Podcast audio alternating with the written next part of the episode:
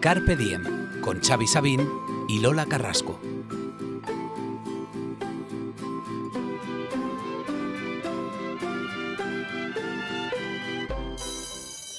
Me llamo Clarice Precious Jones. Quiero salir en la portada de una revista. Me gustaría tener un novio blanco con el pelo muy bonito. Pero primero quiero ser famosa y salir en la tele.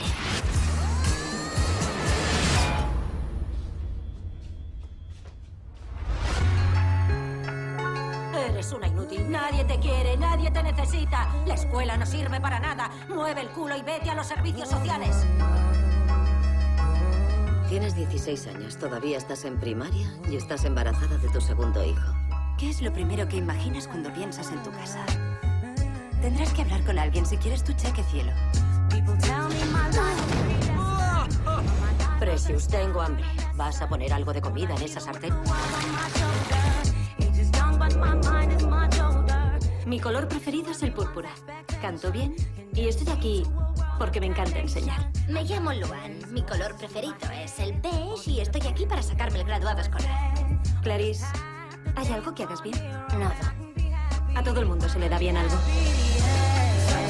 Precious, ¿vas a quedarte ahí plantada mirándome como si ya fueras una mujer? Tú no sabes lo que hacen las mujeres de verdad. Las mujeres de verdad se sacrifican.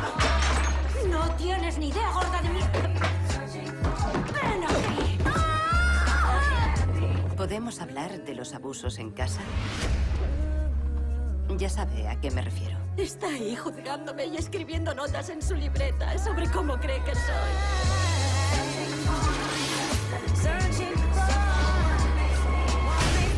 Nadie me quiere. La gente te quiere, Precious. Por favor, no me mienta. Nadie ha hecho nada por mí. Me pegan, hacen que me sienta inútil. Tu bebé te quiere. Yo te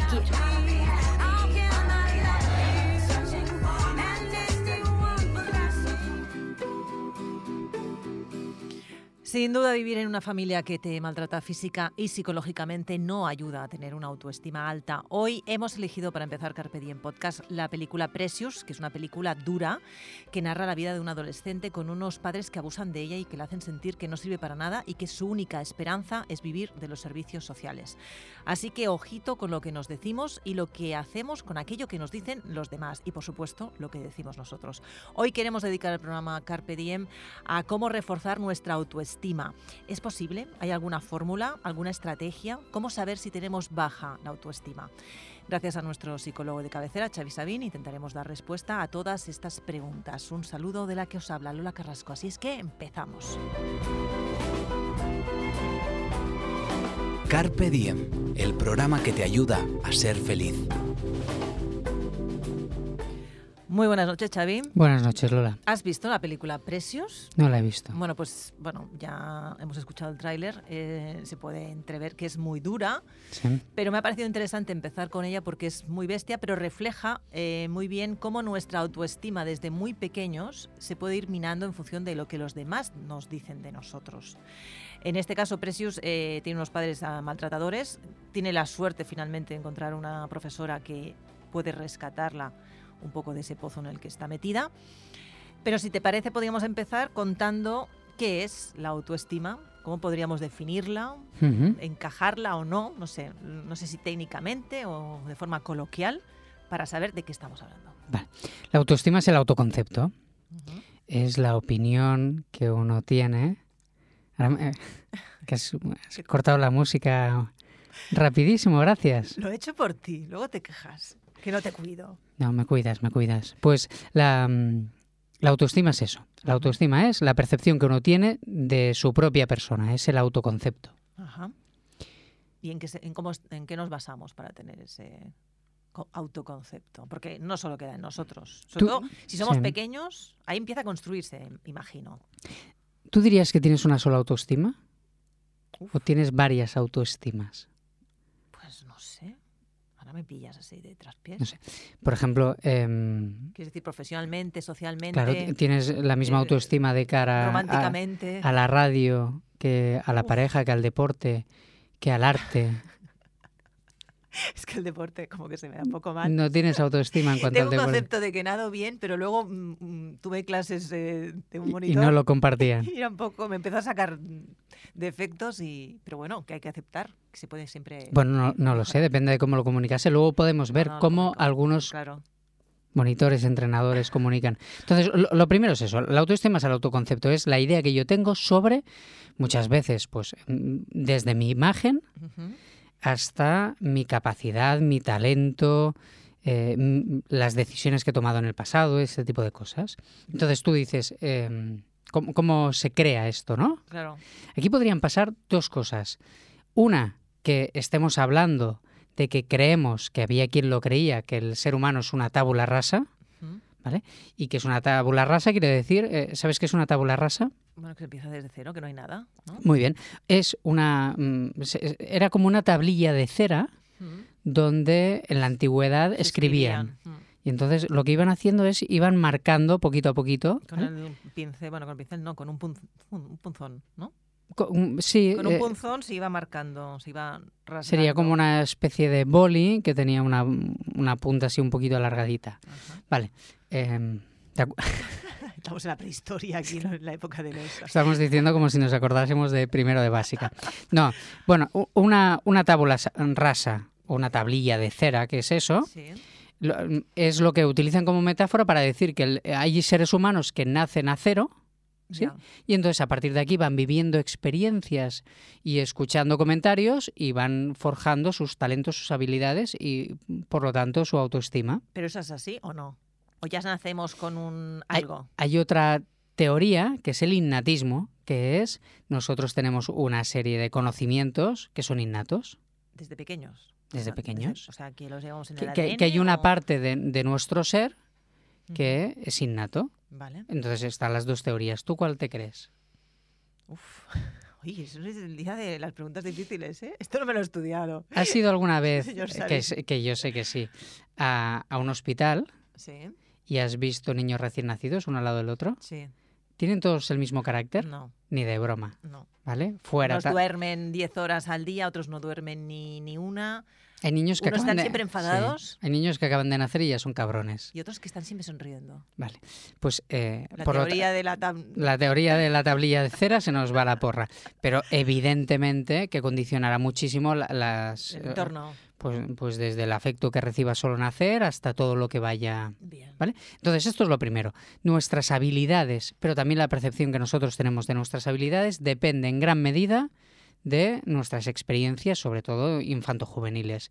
De los 0 a los 7 años, me parece que es cuando se, se forma una parte muy importante del carácter. Y, pero bueno, luego Que digo de los 0 y sería de los menos algo, ¿eh? O sea, cuando estamos en la barriga de nuestra madre. Ahí ya Ahí empezamos a percibir cosas, claro. Bien. Entonces, eh, la importancia de los mensajes que nos damos nosotros mismos.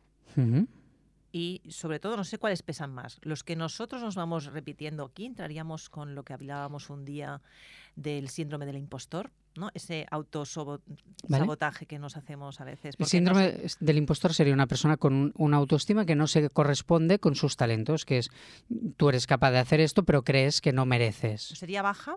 Sería baja. Vale. Entonces, ¿cuál pesa más? ¿Lo que nos dice el exterior, nuestros padres, nuestros eh, profesores, eh, el jefe, o lo que nos decimos nosotros? Vale. O al final una cosa va ligada con la otra. Es decir, si recibimos muchos inputs negativos. Te has dado cuenta tú sola, ¿no? Al final sí que estoy pensando ahí. Estoy ahí como Ya, razón. lo, lo has visto, claro. Lo que nos decimos nosotros mismos, ¿de, de dónde sale? De fuera. Claro, de, de- de lo- aquellos mensajes que nos han dado un montón de veces. Aquí tenemos que hacer dos diferencias, que es Mm. entre cuando somos niños y cuando somos adultos. Cuando lo- los niños son víctimas en cuanto a la construcción de su autoconcepto, de su percepción. A un niño no, no le puedes culpar por... e- Es que es muy inseguro. Claro, pero- Culpa tuya. claro. Sí, o sea, que, que no, no hemos quedado que hay una parte que es innata, pero que la mayor parte tiene que ver con el entorno. Entonces, si hay un niño que es inseguro, quiere decir que ha recibido muchos mensajes que... Sobreprotección por parte de los padres. Claro, aquí tú has escogido un, un- un fragmento súper bien escogido como siempre, pero que solo es una parte de aquellas personas que favorecen bajas autoestimas. Bueno, claro que es un caso muy extremo. Es muy bestia, porque en este caso pues es una Pero, familia sí. desestructurada. Pero los padres, lo- las madres, los profesores, eh, los hermanos mayores que quieren sobreproteger, también muchas veces Mm.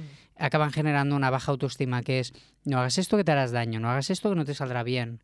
Claro, es curioso, ¿eh? Cuando lo has dicho en el Instagram Live, mm, pensaba, mm, pensaba que no. Es decir, que una familia que quiere lo mejor para esa criatura... Nunca puede perjudicar a, Claro, a su hijo. el, el tema de que mm, sí que pasarse de protección, lo que puede hacer esa persona que sea insegura, pero baja autoestima, Un padre pasota una madre pasota, ¿sí? sí. Podría llegar a generar un, un- un bebé ¿eh? muy autónomo.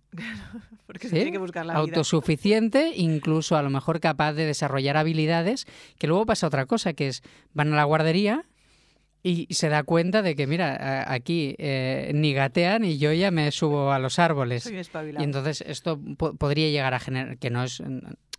Hay, hay que cuidar a los niños, ¿eh? Pero em, los extremos Son perjudiciales. normalmente eh, acabarán generando una autoestima baja. Y es muy típico ver eh, niños y niñas de padres sobreprotectores Mm. que se sienten completamente inseguros. Porque como que todo es, vigila no hagas esto que te harás daño, vigila no hagas esto que te caerás. O el miedo a equivocarse, ¿no? Mm. Porque igual también podría ir por ahí. Es decir, hombre, es que igual si estudias esto es como muy difícil para ti, ¿no? Claro. Eh, ¿Estás seguro de que mm, vas a poder mm, viajar o hacer esto tú solo? O, ¿no? Es decir, como esa incapacidad de decir, lo hago por tu bien, pero en el fondo te estoy evitando que te la pegues. Entonces, para aquellas personas, padres, madres, profesores y entrenadores, lo que sí que tendríamos que tener en cuenta, y luego lo hablaremos, es cómo dar los mensajes para que la persona pueda aprender sin perjudicar su autoestima. Bien.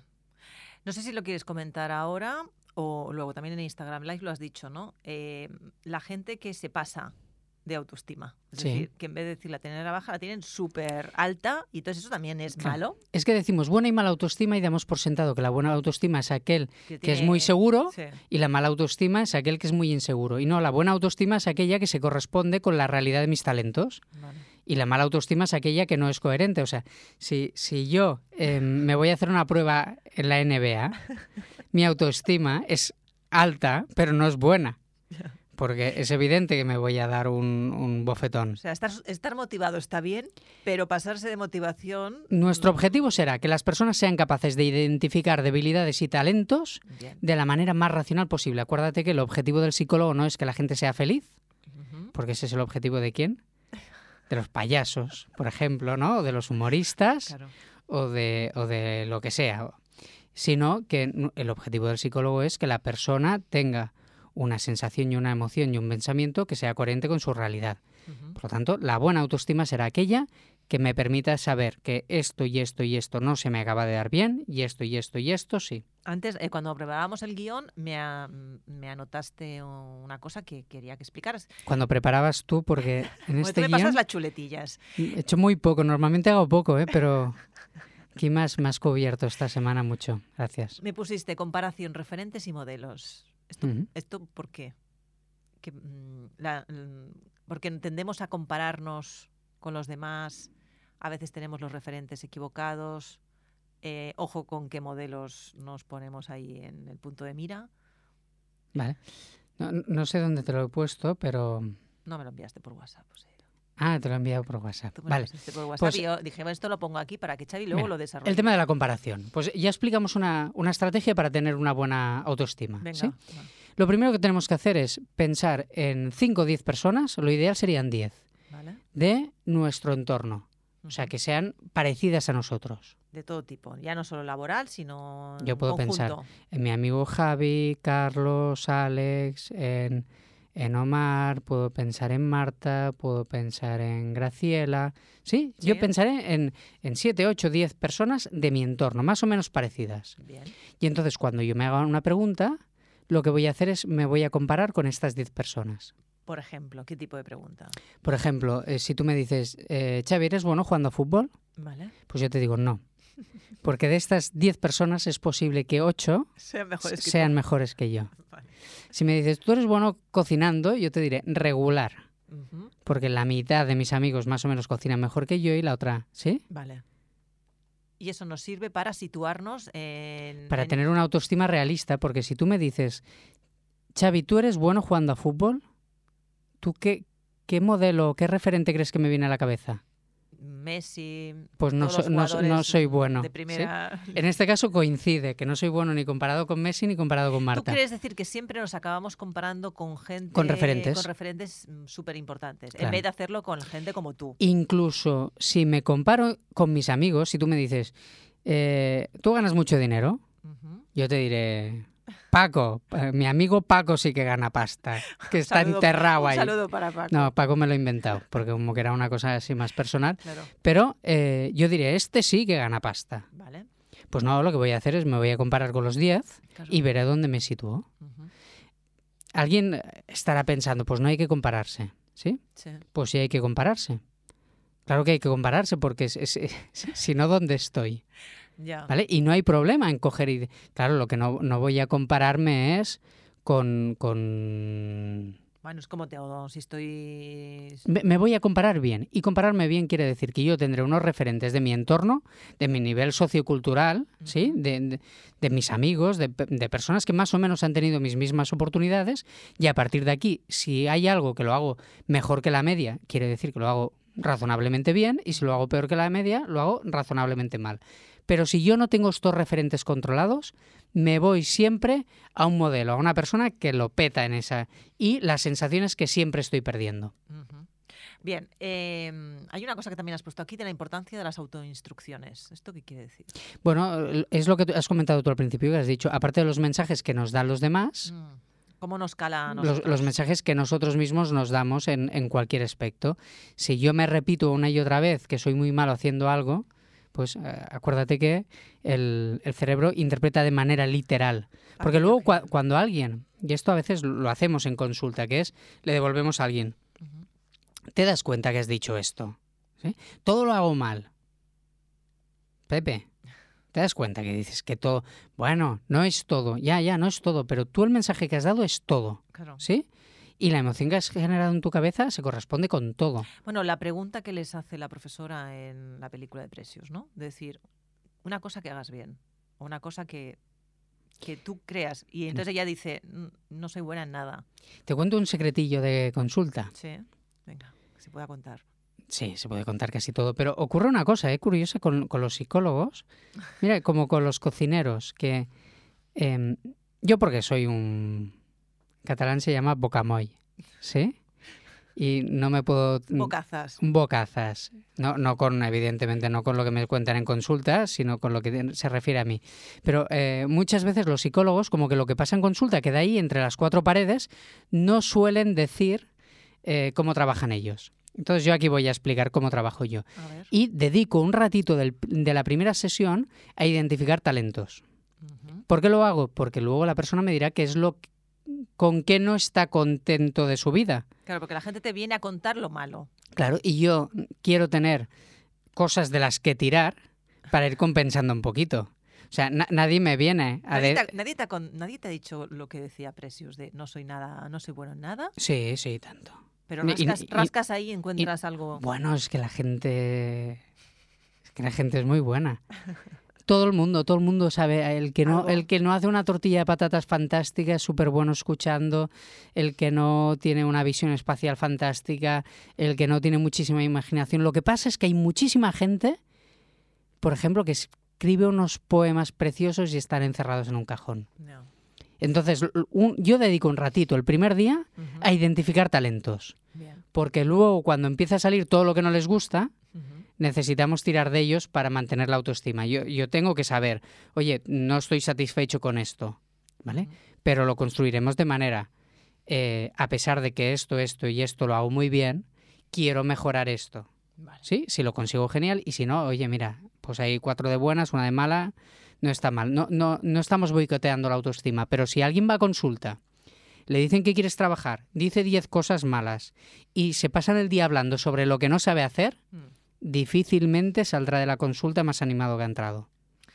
Bien, no sé si mm, quieres empezar ya a decir, aparte del ejercicio que nos has puesto, algún, alguna cosa más que podamos hacer para, mm, pues para corregir aquello que no, no nos hace mejorar o subir nuestra, nuestra autoestima o hacemos una pausa y de- después... Tú mandas que la que sabe de radio aquí eres tú. Si, si quieres decimos un poquito si, o si no. venga, va, avanza algo más Vale, de lo que podríamos hacer para mejorar o reforzar eh, nuestra autoestima. muy bien. Identificaremos algún talento nuestro. ¿Vale? ¿Cómo sabemos que es un talento? sí. Normalmente porque los talentos son cosas que disfrutamos cuando las hacemos. Es muy raro que alguien disfrute haciendo una cosa que no se le da bien. Ajá. Entonces lo, lo que tenemos que hacer es pensar un poquito en aquellas cosas que me gusta hacer. Bien. No vale dormir. ¿Sí? Dibujar, eh, tocar un instrumento, estudiar idiomas. Hay gente que le gusta estudiar idiomas. A mí no, porque como que soy sordete y disléxico, claro, yo no disfruto estudiando lo idiomas. fatal, lo paso claro. fatal, Vale. pero disfruto pues arreglando la casa. Bien. Eso sería... ¿Y entonces qué hacemos con eso? Detectamos Detectamos el talento aquellos talentos que tenemos y cuando nos ataca ah, esa, ese bajón porque tenemos la autoestima un poco tal. po- podemos hacer dos cosas. Una es el- ese pensamiento recurrente que me, me genera una mala autoestima, lo puedo relacionar, yo no puedo eliminar un pensamiento, pero sí lo puedo vincular a otro. Vale. Y es cada vez que me venga este de eh, no vas a aprender inglés ni a la de tres, yo he forzado que, bueno, no voy a aprender inglés, pero sí cambiar una persiana. Bien. O algunos eh, pasteles de o limón. a unos pasteles buenísimos. geniales. Y luego tenemos que hacer otra cosa que es dedicarle tiempo a ese talento. Porque cada vez que yo le dedico tiempo a mi talento, que en este caso puede ser, pues eso, arreglar el patio, em, estoy haciendo una actividad que me hace sentir hábil, capaz y me genera bienestar. Que mm, cuando, cuando hay un niño o una niña que en el colegio no se le da bien una asignatura, ¿qué es lo que se hace? Uf, se le machaca. con esa Incluso asignatura. muchas veces se elimina una asignatura que se le da bien para que, para haga el doble de de la que se le da mal. Ya, y eso es fatal. Bueno, claro, eh, ¿qué, qué es lo que tendríamos que procurar? Si hay un niño que no se le dan bien las matemáticas, este tiene que ir, eh, eh, tiene que aprender matemáticas, pero va a ir a por el 5. Claro. Pero si se le va, da bien la gimnasia, que vaya por el 10. ¿Por qué? Porque es más fácil que sea deportista de élite que matemático. Claro. No, no, no tiene que salir del colegio sin saber sumar. Pero no hace falta que vaya por el 8, que vaya por el 5 y que le dedique al revés, le tendría que dedicar el triple de tiempo al deporte que a las mates. Sí, pero vivimos también en un mundo en que se supone que tienes que ser bueno en todo. No, y yo creo que ti- tienes que tener un conocimiento aceptable. Mínimo. Hablábamos del inglés. Claro. Pues yo qué inglés necesito? Pues el de hacer un viaje y sobrevivir. Pues lo tengo, ¿sí? Pero si yo me plantease tener un inglés suficiente como para pasar consulta en inglés, lo que acabaría pasando es que dejaría de dedicar ese tiempo que me cunde mucho más aprendiendo técnicas o estrategias eh, relacionadas con la psicología, por Claro. ejemplo. ¿Vale? Entonces, em, toleraremos que las personas sean eh, suficientemente buenas en algunas cosas y que dediquen la mayor parte de su esfuerzo a aquellas actividades o tareas que les permiten disfrutar, porque además con lo que se nos da bien disfrutamos mucho más, y sentirnos auto suficientes o capaces o Bueno, que somos, que destacamos en aquello, tenemos ese talento. porque todo el mundo destaca en algo. ¿eh? Bien, pues mira, para nuestra pausa musical eh, hemos elegido I Belong to You, que es algo así como Te pertenezco, de Lenny Kravitz, que nuestra recomendación es que todo lo que dice la letra, que está en inglés, pero bueno, buscar la traducción, nos lo apliquemos a nosotros mismos. Vale. Porque es esas letras tóxicas. o sea, ah, Yo la he elegido porque, bueno, Lenny Kravitz sale en esta película, en Precious, hace de, de enfermero. Em, todo lo que dice la letra Es esas letras tóxicas que siempre decimos que nos machacan y que luego pasa lo que pasa en la sociedad en la que vivimos. Porque es- desde que tú deberías ser la llama que te ilumina, la estrella, el motivo por el que te levantas cada día, tu amor incondicional y todo lo demás, nos lo deberíamos aplicar a nosotros. ¿no? Entonces no es tóxica, es... Bueno, sí, porque lo, lo refleja en otro. O sea, busca todo ello en otra persona. Ah, vale. ¿eh? Esa típica canción Vale. de tú eres la llama, la luz vale. de mi vida. Yo no soy nada. Todas esas cosas. Vale. Entendido. entonces eh, la he escogido por eso, porque me gusta la música, pero que mucho ojito con lo que, Con lo que nos, dicen. nos contamos o nos cuentan, porque darle toda, todo ese poder a otra persona pues puede al final pasarnos factura. Así es que escuchamos a Lenny Kravitz y volvemos, nada, en un momentito.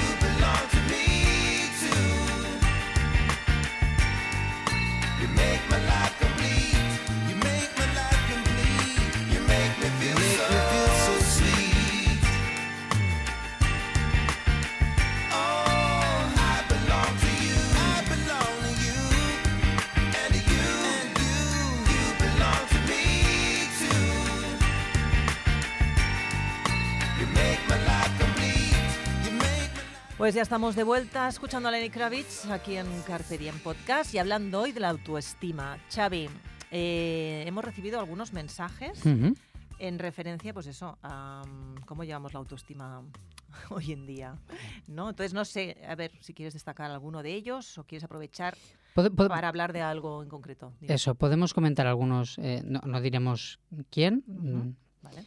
Em, alguien dice, algunos profesores deberían de tenerlo en cuenta cuando etiquetan a sus alumnos en clase. Fundamental. Hmm. Lo- lo- Cuando los- etiquetan a sus alumnos, ¿qué quiere decir? Que ya el primer Motes. día te dicen, este es el listo, o- este es el tonto, el- ¿no? sí. Y eso ya te condiciona para el resto de la asignatura, del trimestre o de lo Mira, que sea. esto me da pie para hablar del efecto Pigmalión. ¿Vale? ¿vale? Entonces, em, es muy interesante. De hecho, le podríamos dedicar incluso un programa al efecto Pigmalión. ¿Te suena a ti o no? Bueno, a mí me suena de la película. ¿Qué película? My Fair Lady. My Fair Lady es Sí. un clásico, Audrey Hepburn, que es una chica que, que- que vende flores en Covent Garden, eh, no sé, a principios del siglo pasado, y entonces ha- es- habla pues, con esa jerga que se hablaba en las calles, es así pues una pobre chica de, de- de la calle. Y entonces un noble, eh, con una apuesta con un amigo, se juega de que él en X días puede convertirla en una señorita. Entonces la lleva a casa y entonces pues la pule, la va puliendo. La manera de hablar, la manera Vale. de vestir, la manera de actuar. Y entonces yo creo que de ahí viene el Pigmalión, ¿no? ¿O no? No, no viene de ahí, pero es eso justamente. Vale. Eh, Pigmalión viene de un mito en el cual pues, Pigmalión era un escultor Ujú. que hace una figura de una mujer que es su ideal de belleza y le sale tan bonita que se enamora. Y entonces, claro, cuando, cuando ve que se ha enamorado de una estatua, se pone terriblemente triste y Afrodita siente pena por él y le da vida A la estatua. a la estatua. Luego, luego acaba como, como todos los mitos, Como como, el el rosa- Rosario de la Aurora. se, se la zumba a Zeus, bueno, drama. Pero hasta ahí, hasta ahí pasa esto. ¿vale? Y entonces es algo que en psicología y psiquiatría se utiliza justamente pues, eh, para lo que tú explicas en My Fair Lady, Sí. que es aquello que él ve en ella se acaba convirtiendo en realidad. ¿Vale? Esto es el efecto Pigmalión. En Estados Unidos hicieron un experimento en el cual cogían una serie de alumnos. Entonces a estos alumnos les hacían una prueba de nivel para ver qué alumnos destacaban. Y a los profesores del año siguiente les daban los resultados que habían mezclado al azar. Vale. Por lo tanto, que dijesen que un alumno era bueno no quería decir que fuese bueno. Ujú. ¿Qué se dieron cuenta?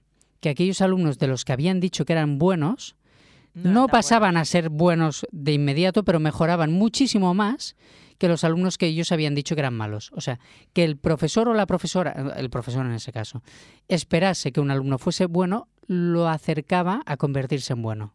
Mm, Y luego estuvieron investigando a ver por qué, por qué pasaba esto, y se dieron cuenta que se reforzaban más, se daban más oportunidades, se les preguntaba más a, menudo, mm. se preocupaban más por cuando un alumno teóricamente tenía que ser bueno y no lo era, pues se preocupaban por eh, cómo estaban en casa, por sus inquietudes, por qué motivo tenían para no aprender y eso hacía que eh, el alumno que se intuía bueno eh, tuviese más facilidad. Por lo tanto, hay una parte del fracaso de algunos alumnos que tiene que ver más que, que tiene más que ver, perdón, con los prejuicios del profesor que con las carencias del propio alumno. O sea que lo que ha puesto esta persona es fundamental. Bien. Otro de los comentarios que te han dejado, otras de las Sí. experiencias o de lo que querían compartir con nosotros, ¿cuál, cuál destacarías? Aquí hay otra que pone la autoestima tiene que ver con cómo nos vemos nosotros mismos. La- mm, sí y no, que es la autoestima es cómo nos vemos con nosotros mismos, que tiene que ver con cómo nos han hecho saber los demás que nos ven. Bien. ¿vale? La autoestima, que digo siempre, se hace de fuera para adentro. Y por lo tanto, si, si los demás me, me dan mensajes eh, de- negativos, una de dos, o me alejo o es evidente que acabarán calando como lluvia fina. ¿Cómo podemos subir nuestra autoestima? Pregunta otra persona. Sí. Pues bueno, pues eh, está claro, ¿no? Identificando talentos y dedicándoles tiempo. Y alejando a los pigmaliones negativos, que son aquellas personas que nos dicen lo que no hacemos bien o lo, lo que no gusta de nosotros. Esto es muy típico, que alguien va por la calle, se encuentra a un amigo que hace 10 años que no lo vea y le dice, coño, qué calvo estás. Sí, claro, o sea, se peina cada mañana y, No lo he necesi- visto. y necesita que tú le digas que se está quedando calvo. O qué gordo te estás poniendo. O qué viejo te veo. ¿sí? La- las personas, si queremos ayudar en algo, lo que tenemos que ayudar es en lo, en lo agradable. O sea, yo en qué necesito ayuda? En que alguien me diga, si un día voy bien, que me diga, hoy te veo bien. Ese exceso de sinceridad no mm, deseada. Bu- Bueno, e- es, que además e- es evidente que, que- que ya lo sabemos. Lo que, Lo que ¿sí? tenemos mal. No hace falta que nos recuerden. Eh, ¿Qué más? ¿Qué otro des- mm, destacarías de...? ¿Has, has visto que hoy en- he colgado una stories esta mañana Sí. Y que iba con, la, con el polo todo arrugado y yo mismo me he puesto una plancha? ¿No te has fijado? No, Porque he pensado, es que me lo van a decir, como si no, pues ya lo veo yo. Que, pues yo no me he fijado. pues hay, hay una plancha, pues ahora entras en mis stories y Y lo verás. Bueno, tenías que hablar del locus de control. ¿Esto qué es? Vale. Em, el locus de control. Ujú. Aquí hay, hay otra persona que dice, te has sentido eh, desvalorada, humillada, y hay otra que dice, cuesta mucho verte con los ojos que te ven otras personas. Ajá. Que yo aquí lo que entiendo es que, que esta persona em, a veces no se ve tan bien como la ven los demás. Uf. ¿Sí? Sí. Esto, a- esto a veces pasa, que, que- Que no Por- se acaban de creer lo que los demás eh, perciben o, o- porque a lo mejor durante un tiempo muy largo de su vida ha recibido mensajes negativos. negativos. Entonces ha aprendido, ha tenido este hábito cognitivo de, de, mm, juzgarse Mal. mal, ¿sí? Con, con- con una baja autoestima, y entonces ahora cuando le llegan mensajes positivos no se lo cree. Y entonces ahí qué hay que hacer. Si Em, detectamos eso, que eso ya es un qué. Claro, Detectar, decir, oye, pues la gente me pone más por las nubes de lo que yo me veo. Yo me veo que no valgo, me, me veo bajito, Sí. feo o, o regordete. Que puede ser que lo seas, pero que eso no quiere decir que no seas atractivo, por ejemplo. Esto nos da pie a dos cosas. Una, tendremos que ver qué comentarios son más racionales, Ujú. Qué comentarios son más desinteresados. Muchas veces las críticas son interesadas, tienen que ver con celos o con envidias Sí. o con la necesidad de, de bajar mi rendimiento, de perjudicarme o de, o de sentirme bien. Hay personas que para sentirse bien Sí, necesitan necesitan... bajar al otro. Y luego tiene muchísimo que ver con el locus de control. ¿vale? El locus de control es un rasgo. Eh, la autoestima no es un rasgo, es una creencia. ¿Sí? El locus de control es un rasgo, como la introversión o la extroversión, que tiene que ver con si yo considero que lo que sucede a mi alrededor tiene que ver con mis talentos o con, con lo que yo hago. ¿sí? Normalmente unas personas con una autoestima alta tendrán un locus de control alto, que es considerarán, esto lo hablamos en el último programa, me parece, que en, en un 70 o en un 80% lo que a mí me sucede depende de mí. Las personas con una autoestima baja creerán que no tienen la capacidad o la, o la posibilidad de influir en lo que sucede. Y entonces eh, se sentirán víctimas constantemente de el entorno, los compañeros, etcétera. Una persona con un locus de control alto será capaz de recibir una crítica y ponerla en cuarentena. Bien. ¿Sí? Otra cosa que podemos hacer es, cuando alguien nos critique, ver si yo criticaría con la misma dureza a un tercero. Imagínate que alguien te dice, em, estás muy gordo, ¿sí? Entonces yo digo, a ver, yo mido metro veinte y peso 70 kilos. Si yo veo a alguien de metro veinte y 70 kilos, le diré que se, le- o pensaré que tiene sobrepeso, sí, ok, pues es desagradable, pero, pero es ajustado. ¿sí? Y, en cualquier caso, lo que puedo hacer es el, el coger y decir, bueno, pues si tengo sobrepeso, a lo mejor voy a empezar a cuidarme. Acuérdate de nuevo esto de... Me acuerdo de mi abuela que me decía que yo era como Ricky Martin, pero en guapo. Esto, que ella me lo decía de la manera más amorosa posible, ¿eh? ¿sí? Y me, lo decía no, no en el Ricky Martin de ahora, ¿eh? de esta semana. No lo he visto. Bueno, pues eh, está un poco Pasadete. acartronado. Vale. Em, si no me lo decía en el Ricky mo- en su el- momento. En su momento, en el Vale. chulo. Vale, pues esto no es una buena autoestima. Evidentemente yo, pues Bueno, abuela. para tu abuela sí, eras el Ricky Martín. Pero ima- imagínate que esto me llega por todas partes y yo me lo acabo creyendo. Claro. Entonces, esto pasa dos cosas, que es, dirán, ah, pues mira, qué seguro que es y... Pero es que no me permite, no me permite mejorar, no me permite ser consciente, no me permite... pues, pues si no soy, no soy Ricky Martin, sí, no pasa nada, ten- tengo otras virtudes, Claro que sí. ¿sí? No sé, si a modo de resumen podrías, así, rápidamente... mm, Ponemos deberes, ¿no? o sí, sea, vale, proponemos sí, las venga, tareas. ¿Qué, ¿sí? qué tenemos que hacer si detectamos eh, que tenemos la autoestima baja? Vale, para uno mismo, para uno mismo. Cuando yo tengo un complejo que es evidente que no es eh, racional, Vale, tengo que tener mis pensamientos alternativos, irlos vinculando poquito a poco. bien. Por ejemplo, si yo considero em, que todo lo hago mal, m- mi siguiente pensamiento tiene que ser la tortilla de patatas y, el, y dibujar se me da bastante bien. Y alguien puede decir, vaya tontería. No, vaya tontería no, porque en el momento que yo digo, oye, mm, pues todo no será porque la tortilla de patatas me sale muy buena, mi emoción cambia por completo. Vale. Eso será lo primero. ¿sí? Lo segundo, voy a identificar mis talentos. Y no me sirve de nada identificar mis talentos si no les dedico tiempo. ¿Cómo les dedico tiempo? Bloqueando agenda. O sea, me voy a tener que comprometer, pues eh, los lunes por la mañana, a mí que no me busquen, que yo estoy escribiendo poesía. O que yo estoy pintando cuadros, o que yo estoy haciendo lo que sea. Porque no solo me va a divertir, sino que va a permitir subir mi autoestima. No, no generalizaremos. Por eso yo te digo, las personas no tenemos una sola autoestima. Yo me puedo se- eh, sentir un gran amante y un mal compositor. Pues entonces cuando alguien eh, me pregunta que- qué tal, pues diré, ¿de qué? ¿Sí? Bien. O sea, ca- cada uno tiene, tiene que ser consciente que evidentemente no lo puedo hacer todo bien o todo mal. Ajá. ¿vale? Em, y alejaremos nuestros pigmaliones negativos. Y acordaros que un pigmalión positivo no es aquel que me enjabona, es aquel que me dice, esto y esto lo haces genial, esto, Xavi, deberías mejorarlo. Y no hay ningún problema, a mí esto no, no afecta a mi autoestima, al revés, me, me ayuda a, A que sea más realista. ¿vale? Y esto mismo será lo que nosotros aplicaremos a los demás. ¿vale? Que será, si yo le digo a alguien que una cosa de las que hace me parece que la podría hacer de manera correcta, debo decirle también cuando una cosa de las que hace me gustan.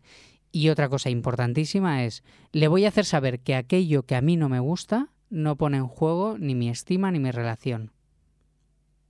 Esto es muy típico también de los padres. Mm. De, Sí, si- si tú haces esto, ya- ya no te quiero. Ojo, ¿eh? Es O, has hecho esto porque no me quieres. O has hecho esto porque... Sí, mezclar no, peras con naranjas. Es decir, una cosa es lo que yo te quiera o dejes de... Y esto no y, se hace. y- esto está mal, ¿sí? Pero, pero O mi- cómete la tortilla. Mi amor no depende de un plato de, De judías o de espinacas. Pero, pero lo decimos. ¿Por qué lo decimos? Porque no le decimos en serio. Pero mi cerebro lo se- recibe. Se, lo toma en serio. No, o sea, Vale, si, no- entonces, la- si- si durante años te han dicho que no te quieren porque no comes espinacas, claro, le coges unas con las espinacas. Y, y- y tendré la sensación que en cualquier momento puedo perder el amor de mis padres o el amor de mi pareja. Yo a mi pareja le tengo que decir, oye, esto no me gusta como lo haces, de todas maneras yo a ti te, te quiero, o sea, no está esto en juego. No es lo suficientemente importante como para que te deje de querer. Y, y si lo es, pues entonces sí. Pues tenemos que deberes, ¿eh? porque yo creo que muchas veces eh, caemos inconscientemente en todas esas cosas que acabas de contar.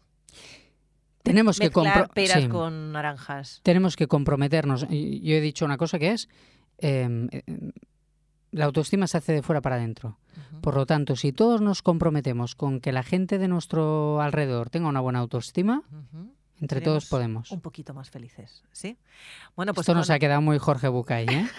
Bueno, mira, oye, si llega, si llega el mensaje, oye, bienvenido sea, ¿no?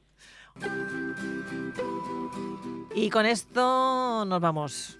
Eh, acabamos el programa de hoy. Recordad a todos aquellos que nos estéis oyendo pues que podéis formar parte de nuestro club, que es muy fácil, solo hay que ir a la página de Xavi, Xavi Sabin, barra eh, Carpe Diem Podcast Club, ya lo veréis, y, eso pues os va a poder permitir eh, que mañana os llegue un mensajito a primera hora de la mañana con todo lo que hemos dicho, con el enlace al podcast, por si hoy pues eh, os lo habéis perdido. Y que también subimos todos los podcasts a iVoox, a Google Podcast, a Spotify y a Podimo, y que estamos en redes sociales, en Twitter, Facebook e Instagram, por si queréis contactar con nosotros, comentarnos lo que os dé la gana, proponernos temas y bueno, y no sé si quieres añadir algo más, Xavi. Que siempre acabo yo, tú nunca dices nada. Mm, Es que está, eh, yo creo que está todo dicho. Que, que- oye, que, que se apunte, que no cuesta nada. Y, y que las personas que se han apuntado, que, que, mm, que se acuerden que es de- en dos direcciones. O sea, que Claro. nosotros enviamos los resúmenes, les advertimos de los próximos temas, pero que ya lo hacen algunas personas, pero que, que sepan que lo leemos todo, Sí, procuramos contestar a todo sí. y que muy buenas noches. Que vaya muy bien. Hasta la semana que viene.